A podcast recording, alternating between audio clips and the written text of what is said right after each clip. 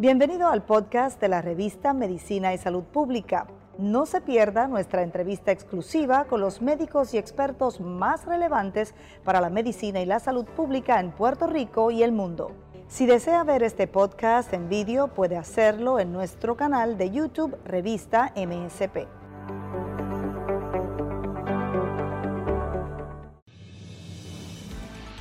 Hoy es el Día Mundial del Asma. Alta la incidencia de los asmáticos en Puerto Rico. Mayormente es un problema genético y se ve más entre los niños, dicen los expertos. Se multiplican las protestas contra la violencia de género en Puerto Rico. Otras dos féminas fueron agredidas severamente en las últimas horas.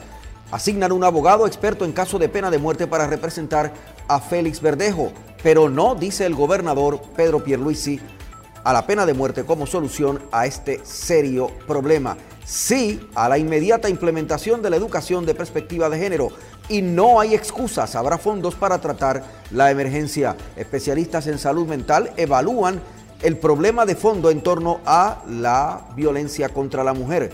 Llegan a 150 millones los casos de contagio de el coronavirus en el mundo. Saludos, mi nombre es Luis Penchi, esto es MSP Edición Diaria AM.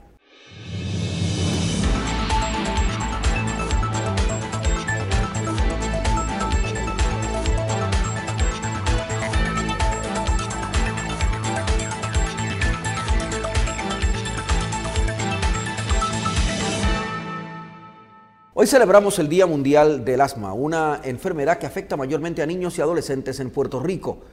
El asma puede causar la muerte si no se atiende a tiempo y si se descuidan las personas.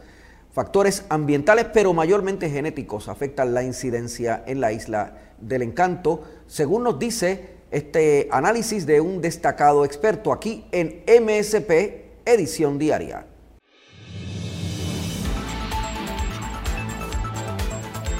Hoy es el Día Mundial del Asma y Puerto Rico tiene muchos asmáticos.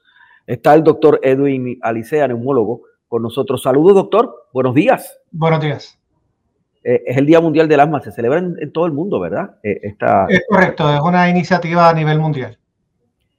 ¿Cuántos asmáticos tenemos en Puerto Rico? ¿Hay cifras? Eh, cifras de, va a depender mucho de la definición de la cual se utilice para, para definir el asma y ver cuánta gente tiene. Por lo menos se piensa que a nivel de adolescentes, niños, es, un por ciento un poco más alto, estamos hablando de un 20 o un 30%.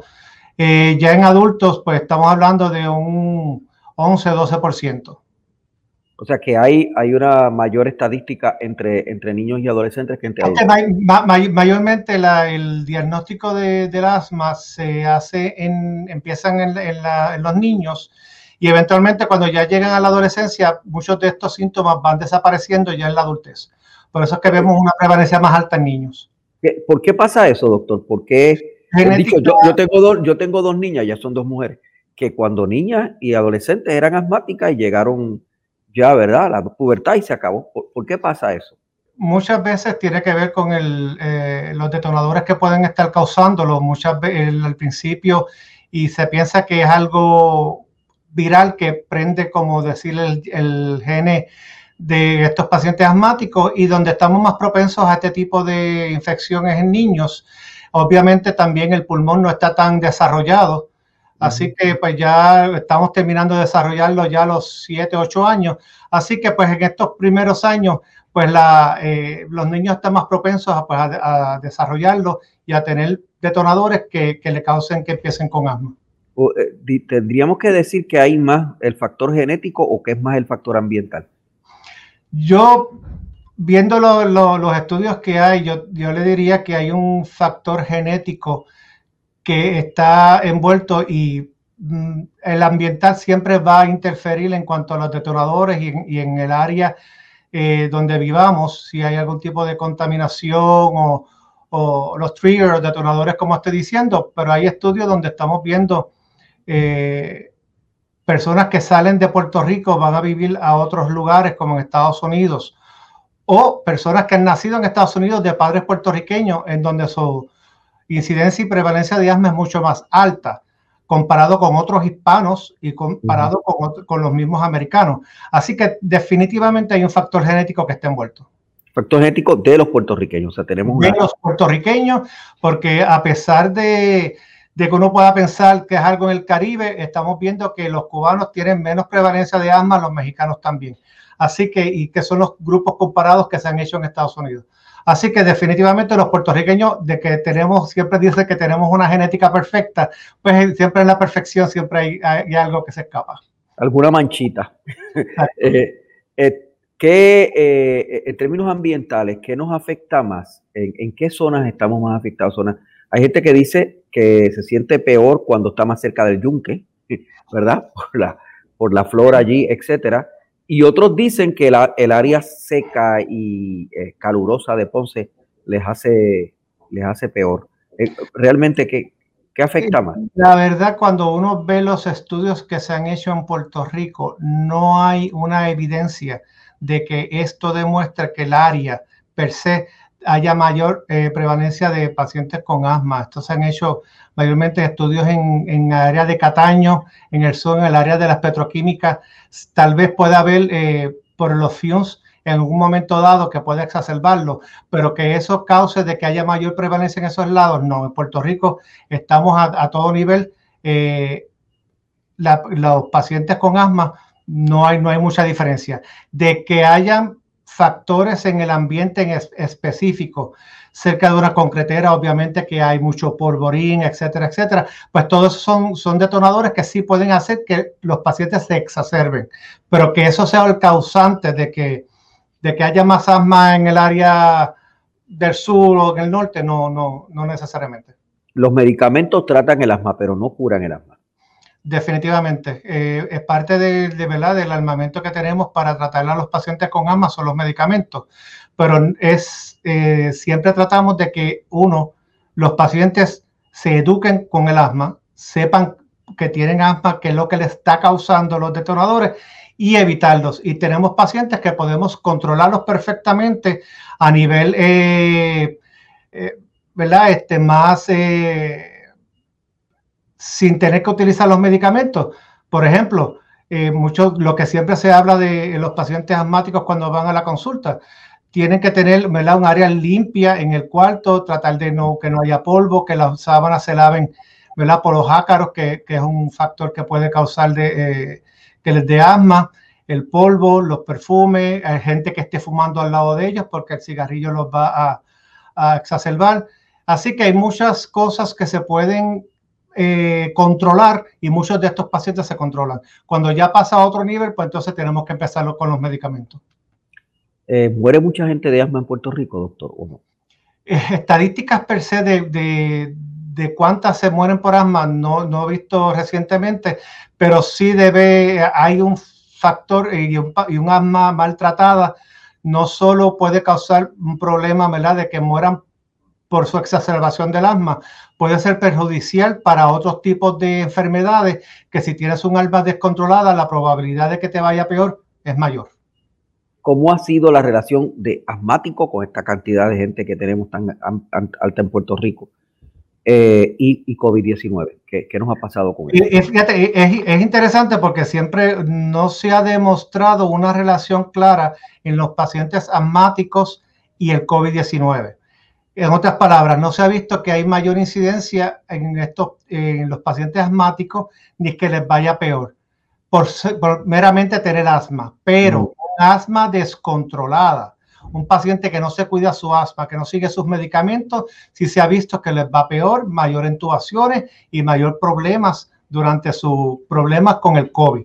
Así que eh, es, es importante mantener siempre un buen control para evitar complicaciones con el COVID el elemento emocional es un elemento de, asma. He escuchado que gente dice, no, yo tengo asma, pero es que me emociono mucho y me da asma. Lo mismo que hay veces que el, en, esto, en este tipo de pacientes, pues se pueden, a veces hiperventilan, a veces eh, no, no, respiran correctamente, a veces estos tipos de factores hacen que les falte el aire, pero como uno normalmente dice en la medicina, no todo lo que pita es asma. Muchas veces puede haber una hiperreactividad de la vía aérea, puede haber otro tipo de elementos que pueden estar causando estos mismos eh, síntomas, pero no necesariamente es asma.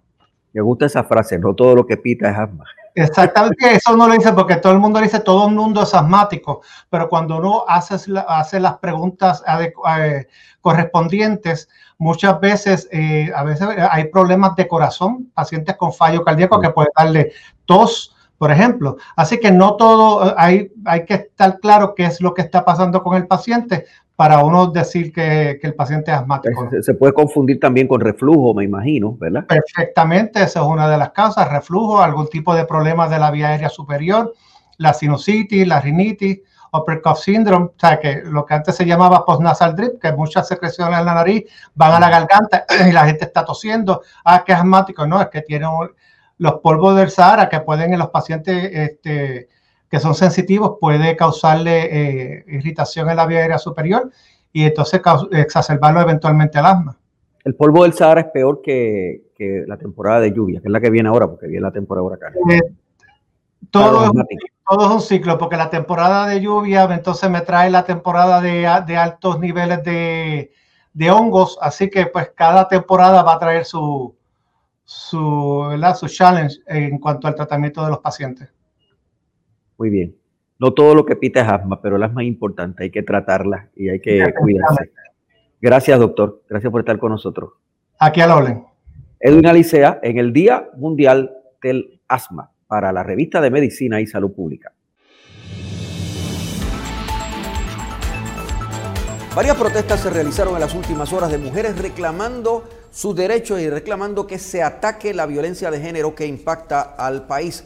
Una de estas manifestaciones ocurrió en el Centro Judicial de Caguas, donde hubo feministas que incluso reclamaron la destitución de dos juezas que no protegieron debidamente a Andrea Ruiz Costas, una mujer que fue al tribunal reclamando que se asignara una orden de protección para defenderla y no se emitió esa orden ni tampoco hubo causa probable contra su supuesto agresor. Sobre el tema, el gobernador Pedro Pierluisi dijo que el sistema le falló a Andrea Ruiz Costas porque no se asignaron fiscales para que estuvieran en esa vista judicial le ordenó al secretario de Justicia, Domingo Emanueli, que siempre debe haber presencia del Ministerio Público. El planteamiento lo hace el gobierno, el ejecutivo, luego de que el liderato de la Asociación de Miembros de la Judicatura dijo que no fueron las juezas las que fallaron, sino que fue la Fiscalía la que no presentó la evidencia para ilustrar a las juezas para que no tomaran una mala decisión. Esta fue la protesta en el Centro Judicial de Caguas, pero también hubo otra protesta en la fortaleza, en donde se sentaron frente a la fortaleza las manifestantes reclamando justicia para las mujeres agredidas y asesinadas en Puerto Rico. De hecho, el gobernador Pedro Pierluisi más temprano dijo que no había excusas y que se iban a asignar los fondos necesarios para que se atendiera como una emergencia a este problema de la violencia de género que se ha generalizado en el país. Esto dijo el gobernador Pedro Pierluisi. Complementarán con los fondos solicitados en el presupuesto propuesto, que a pesar de la negativa de la Junta de Supervisión, seguiremos insistiendo que sean asignados. Pero que no le quepa duda a nadie. Vengan de donde vengan los fondos, incluyendo el gobierno federal, nos vamos a ocupar de que todas las agencias que tienen la responsabilidad de combatir la violencia de género cuenten con los recursos necesarios para hacerlo. Reitero mi compromiso con la lucha contra la violencia de género y con continuar poniendo la acción y los recursos donde está la palabra. Y vuelvo también a exhortar al pueblo a seguir alerta y a levantar su voz individual y colectiva y así asegurar que todos somos parte de erradicar los ciclos de violencia machista y discriminatoria que existe lamentablemente en nuestro querido Puerto Rico. Somos mejor que eso y tenemos que demostrarlo. Mientras tanto, un abogado experto en casos de pena de muerte fue asignado por la Oficina del Defensor Público del Distrito Federal de Puerto Rico. Se recomendó el nombre de David Rumkey, quien representó a Alexis Candelario Santana en el caso de la masacre de la tómbola, para que maneje el caso de Félix Verdejo, que podría ser certificado como un caso de pena de muerte. Verdejo, de hecho, quedó ingresado en la cárcel federal en el día de ayer sin fianza. Compareció de forma virtual desde la cárcel eh, de Estados Unidos en Guaynabo en relación a los cargos por el asesinato de Keishla Rodríguez Ortiz. Podría ser certificado como un caso de pena de muerte. Los tres delitos que se le eh, van a imputar, o sea, ya se le están imputando, son delitos que conllevan pena capital. El gobernador Pedro Pierluisi dijo que no respalda la pena de muerte para Puerto Rico. Así lo estableció el primer ejecutivo del país, quien además adelantó que está eh, gestionando que se incluya un curso con educación de perspectiva de género comenzando en agosto. Eh, o sea, en lo de la pena de muerte es un, es un, asunto, como bien dice, esa es una, mi posición personal eh, de toda la vida desde que perdí a mi propio hermano, es, es eh, en oposición a, ese castigo. Yo entiendo que, que hay formas de uno retribuir delitos horrorosos como el que acaba de ocurrir sin necesidad de privarle la vida a un ser humano. Eh, el gobierno de Puerto Rico no es el que va a estar procesando el caso ante eh, el Tribunal Federal. Eso le va a corresponder a los eh, fiscales federales, pero los fiscales federales saben y van a seguir sabiendo cuál es mi posición. Y nuestra constitución también prohíbe la pena de muerte. O sea que a nivel de la constitución de Puerto Rico, esa es la posición. O sea que la política pública de este gobierno tiene que ser a favor de que no se recurra a ese castigo extremo. Se implante el currículo de perspectiva de género en nuestras escuelas públicas. Y yo, mi deseo personal es que eso comience a partir del eh, mes de agosto, cuando se retomen, se retome la educación presencial en nuestro sistema público, eh, asumiendo que la pandemia va a estar ya eh, bajo control en ese entonces.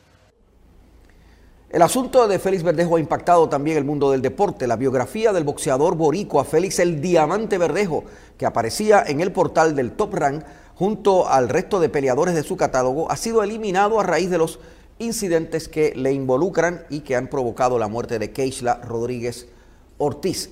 Hay también un impacto en el mundo del análisis sociológico y del análisis psiquiátrico, psicológico y en el, análisis salubrista y de salud mental en el país. ¿Qué es lo que está pasando con la especie de epidemia que hay en Puerto Rico de casos de violencia de género en el país? ¿Es esencialmente un problema que refleja deterioro de salud mental o es un problema profundo de estructura social, sociológica que hay que cambiar? Aquí está este análisis con un experto de MSP Edición Diaria.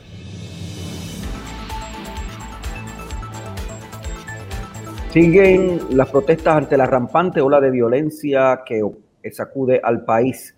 En Fortaleza hay una protesta en contra de la violencia de género.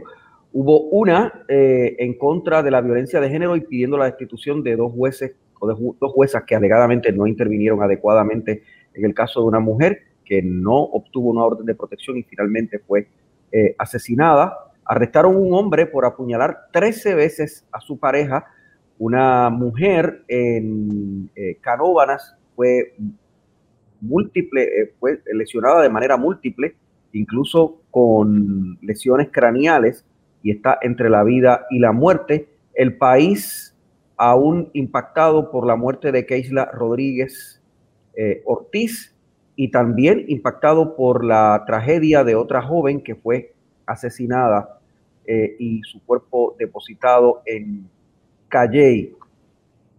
En medio de toda esta situación, el gobernador Pedro Pierluisi está pidiendo que de inmediato se implemente eh, una determinación ejecutiva para eh, que en agosto comience la educación con perspectiva de género.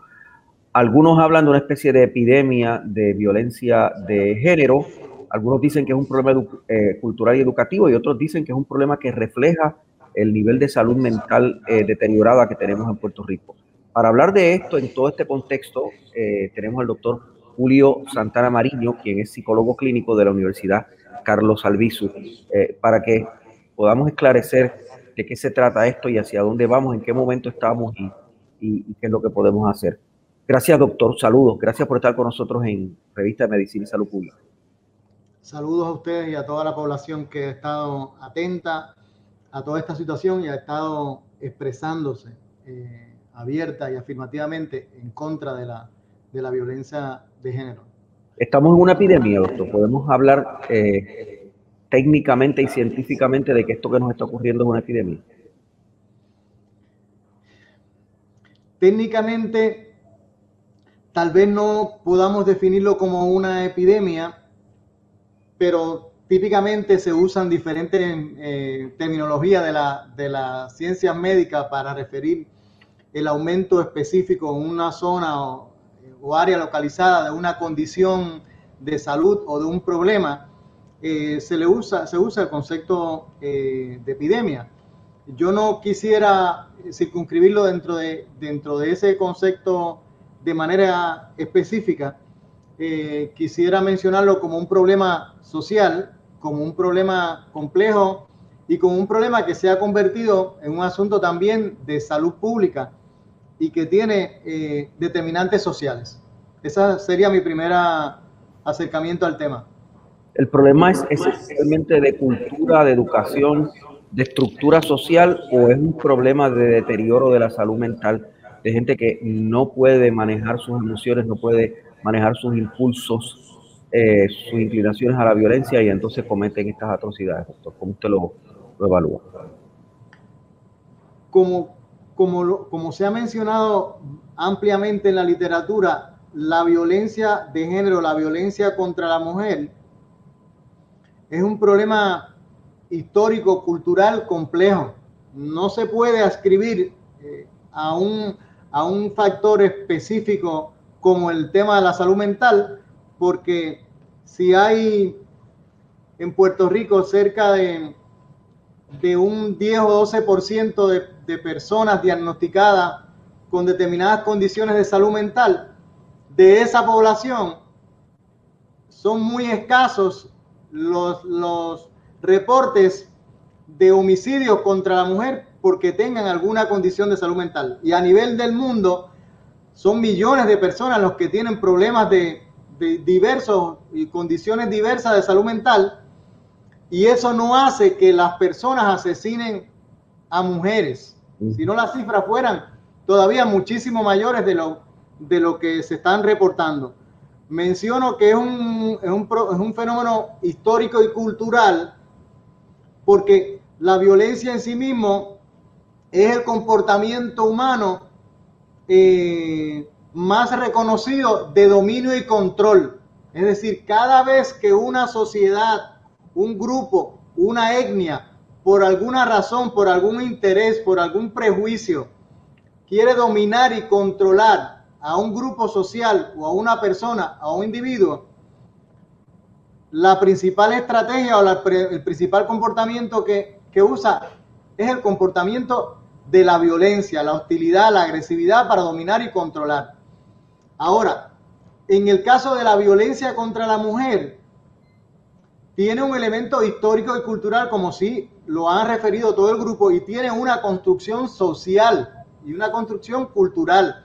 Es decir, la sociedad a través de las diferentes instancias de socialización, que son, por decir dos o tres, la escuela, las iglesias y las instituciones, que son los principales instrumentos de socialización, han eh, desarrollado estereotipos sobre los roles y las funciones de la mujer y del hombre, y sobre esos roles y funciones de la mujer escrito a partir del cual el hombre tiene poder, control sobre lo que la mujer piensa, sobre la como la mujer quiere o sobre la que la mujer debe hacer o no debe hacer, esos roles que han sido enseñados y socializados históricos y culturalmente desde el dominio y el control de lo masculino y desde el, y desde el macho, desde el género masculino,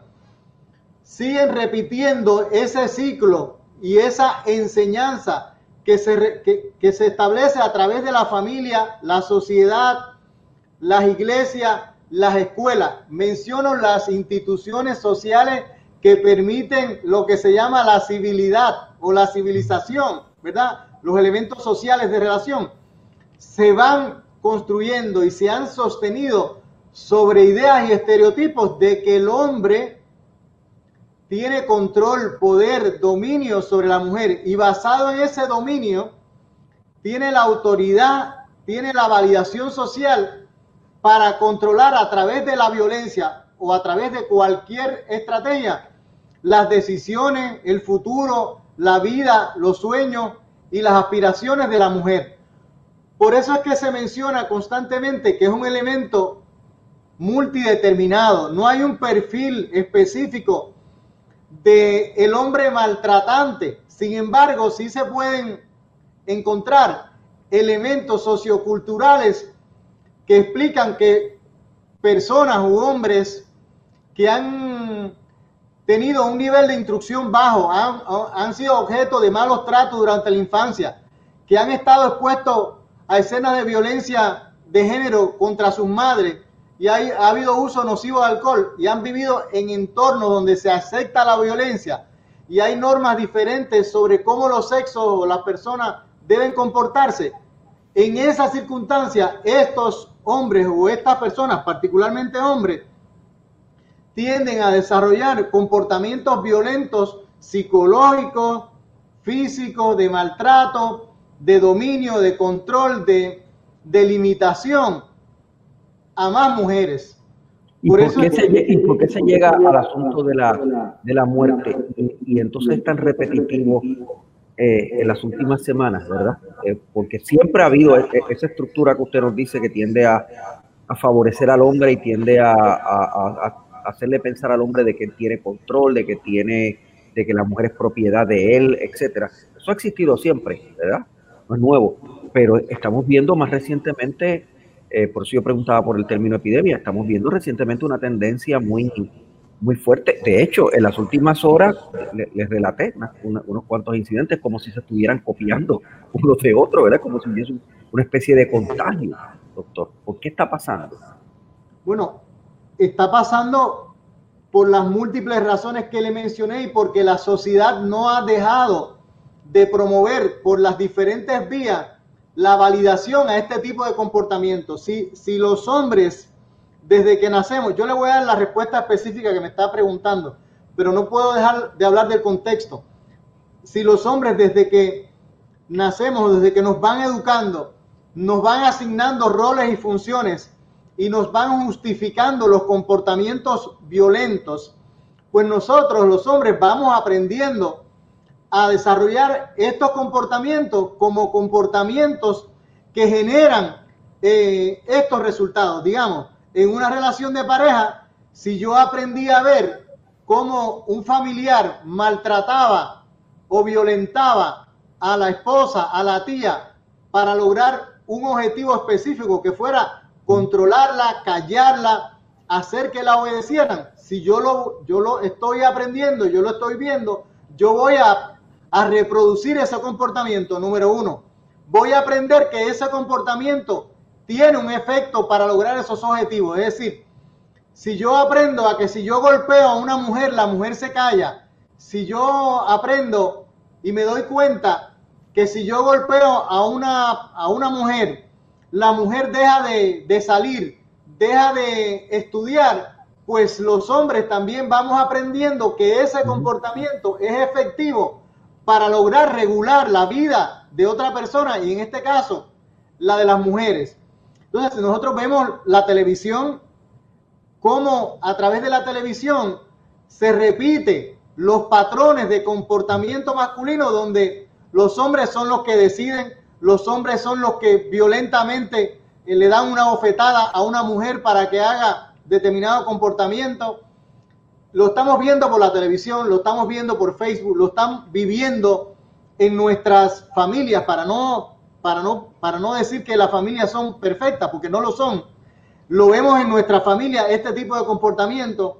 vemos cómo ciertos grupos religiosos validan que el hombre tenga control sobre la mujer y que la mujer es la responsable de las desgracias que ocurren en la sociedad, incluso justifican el comportamiento machista. Si tenemos todas estas circunstancias alrededor, pues los hombres que vamos aprendiendo y se va validando y se va reforzando este como un comportamiento válido y útil para dominar, controlar las decisiones de una mujer, pues se convierte en un comportamiento que se imita, que se, se repite, que se aprende y que tiene estas consecuencias nefastas. Por eso la insistencia de grupos de personas, de mujeres, de profesionales, que esta construcción social del macho controlador, agresivo y hostil para dominar las relaciones entre las parejas. Es una construcción social y esa construcción se puede cambiar. Si enseñamos a los hombres y a las familias que los roles y las funciones de, la, de los hombres y las mujeres pueden, pueden ser equitativos, pueden, pueden tener comportamientos que ya no estén, que ya no sean los rígidos de hace 30 años, 40 Por eso, Pero estamos ante una, una emergencia de violencia y de gente muriendo. Esa estructura no se va a cambiar de la noche a la mañana, ¿verdad? Esa construcción no se va a demoler de la noche a la mañana. Me imagino sí, que eh, va a tomarnos mucho. Entonces, mientras nos va a tanto. mucho tiempo, pero, pero quiero, quiero mencionarle un asunto que usted mencionó muy, muy importante. Hace 40 años, no me cabe duda que existía eh, violencia de género y que y usted lo debe conocer y yo lo, lo sé porque hemos vivido en, en, diferentes sociedades y hemos escuchado historias de que tal hombre mató a su esposa, le, le cortó, la secuestró, la violó. Eso lo hemos escuchado hace más de 40 años. ¿Qué ha estado ocurriendo? Ha estado ocurriendo que ha habido una visibilización del problema, que ha habido un cuestionamiento y una toma de conciencia de grupos sociales, de instituciones sociales y de las propias personas en particular antes. O sea que no, no es que había menos antes, sino que ahora eh, son más visibles, lo estamos cubriendo, lo estamos cubriendo en los medios, lo estamos viendo en vivo. O sea, estamos viendo en vivo como una mujer es lanzada eh, a la Laguna San José y la rescata a la policía. Eso no, no pasaba antes. Es, es lo que usted nos está diciendo. Eso se ocultaba y eso se justificaba porque si andaba con un pantalón corto, lo que decía la sociedad es la mataron porque andaba con un pantalón corto.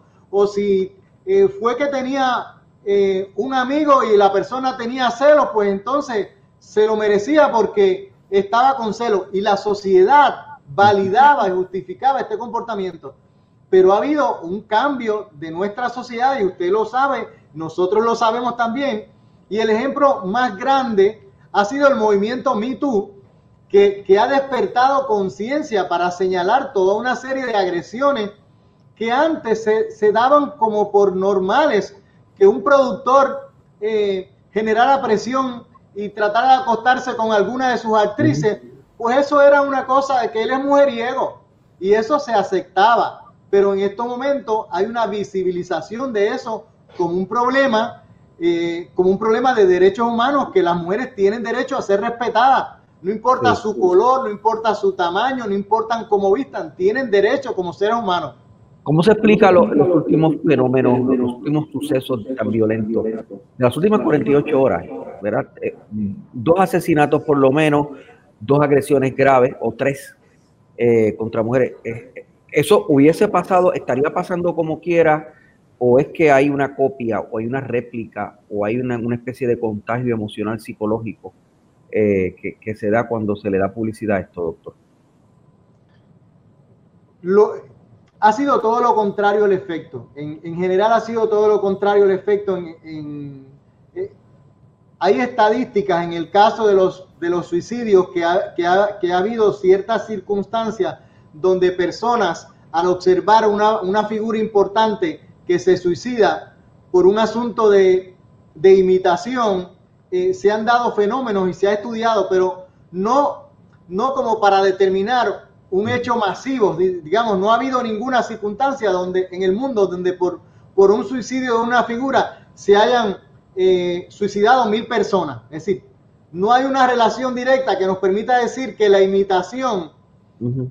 es la razón por la que está ocurriendo. La razón es más histórica y cultural, como la hemos mencionado, y está pasando que hay un asunto de visibilización. En otros momentos tal vez no se hubiese cubierto que, que, un, que una persona hubiese asesinado por 11 puñaladas a su esposa. Digamos, eso se hubiese considerado un crimen, un crimen pasional y se hubiese quedado en, en, el barrio Jurutungo, por decir un nombre, como un hecho aislado. Pero en, la, en la crónica policíaca, que usualmente se, se, era en las últimas páginas, no en la portada del periódico.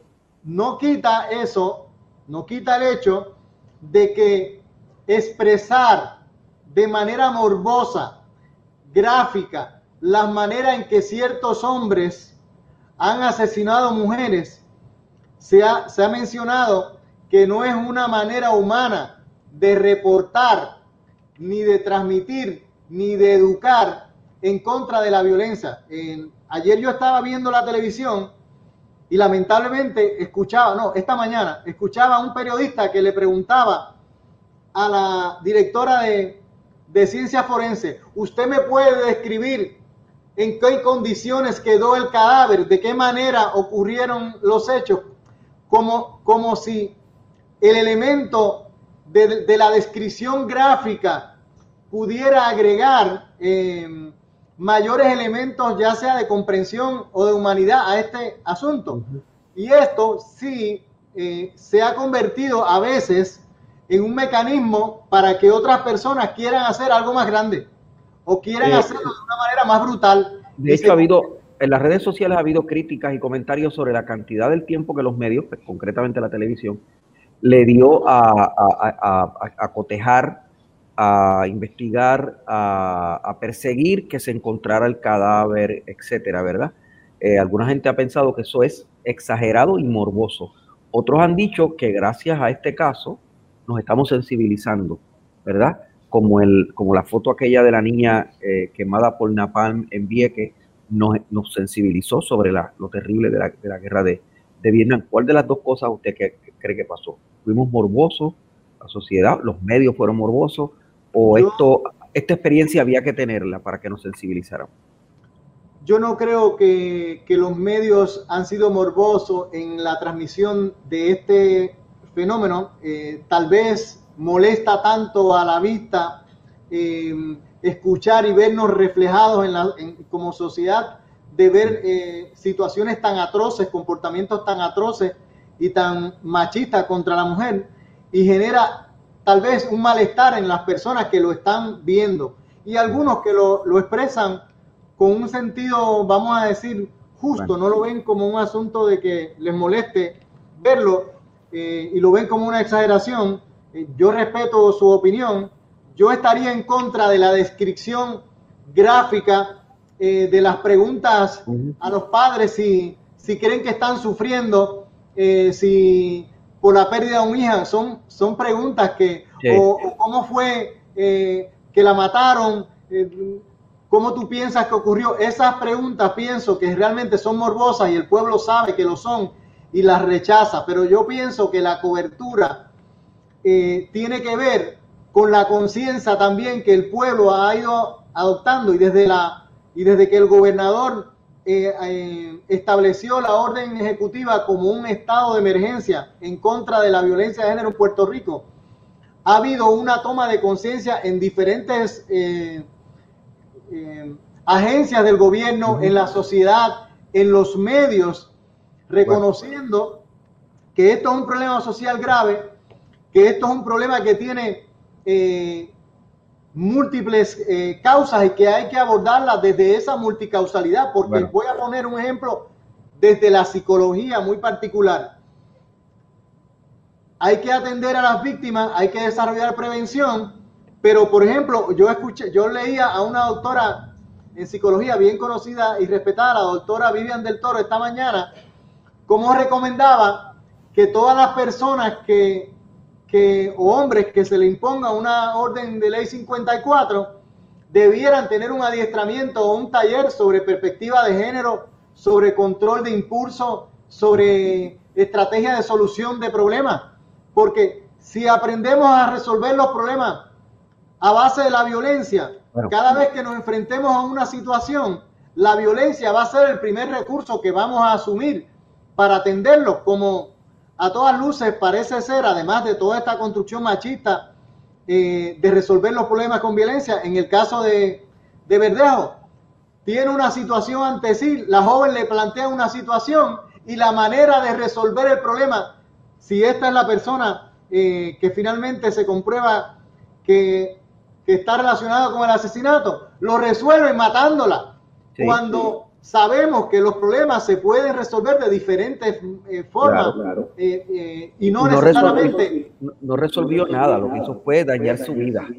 Y, es, y es podría ser certificado para pena de muerte. Terrible. Gracias, doctor Julio Santana. Gracias por su análisis y por estar con nosotros compartiendo. Gracias, por su tiempo. Gracias. Esto es la revista de Medicina y Salud Pública. En el mundo ya hay 150 millones de personas contagiadas con el COVID-19, según este reporte de la agencia de prensa de Francia, AFP. Más de 150 millones de personas se habían infectado de COVID-19 en el mundo hasta el viernes, según un recuento de la France Press basado en cifras oficiales. El número de nuevos casos diarios ronda los 820 mil, un nivel sin precedentes desde el inicio de la pandemia.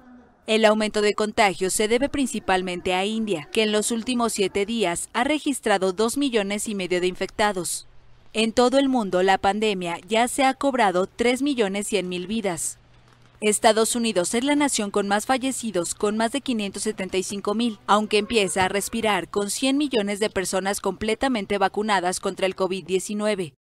Por número de fallecidos le sigue Brasil, que en abril vivió su mes más letal desde el inicio de la emergencia con más de 82.200 muertos. El país sudamericano, con casi 404.000 fallecidos por COVID-19, atraviesa una segunda ola de la enfermedad. También en Latinoamérica, Ecuador reportó el viernes un récord mensual de más de 53 mil nuevos casos. En sentido opuesto, en Ciudad de México, la ocupación hospitalaria por COVID-19 se redujo a 20% en la última semana, su nivel más bajo durante la pandemia. Pero del otro lado del mundo, India vive una pandemia agresiva, con hospitales y morgues saturados, además de falta de camas y medicamentos. Más de 40 países prometieron enviar ayuda al país asiático de 1.300 millones de habitantes. Un avión militar estadounidense llegó a India con más de 400 cilindros de oxígeno y cerca de un millón de test rápidos de coronavirus. El gobierno indio anunció un récord de 385 mil nuevas infecciones en 24 horas el viernes y de casi 3.500 muertes. Por su parte, Europa, que superó los 50 millones de casos y el millón de fallecidos, prevé una flexibilización progresiva de las restricciones en varios países. En Liverpool, el gobierno y un club nocturno realizan un evento sin mascarilla ni distancia social como una prueba piloto para evaluar el riesgo de contagio entre los asistentes. Y en Bulgaria, las discotecas abrieron el jueves. La Organización Mundial de la Salud lanzó una advertencia a los países de Europa sobre bajar la guardia y otorgó la homologación de emergencia a la vacuna anticovid de Moderna.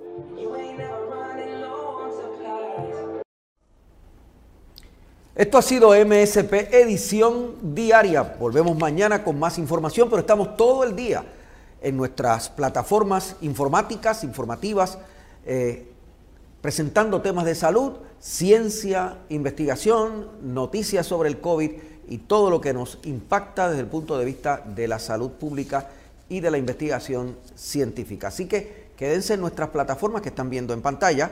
Hemos estado aquí bajo la dirección técnica de Fabiola Plaza y la dirección general de Carlos Alexis Lugo Marrero.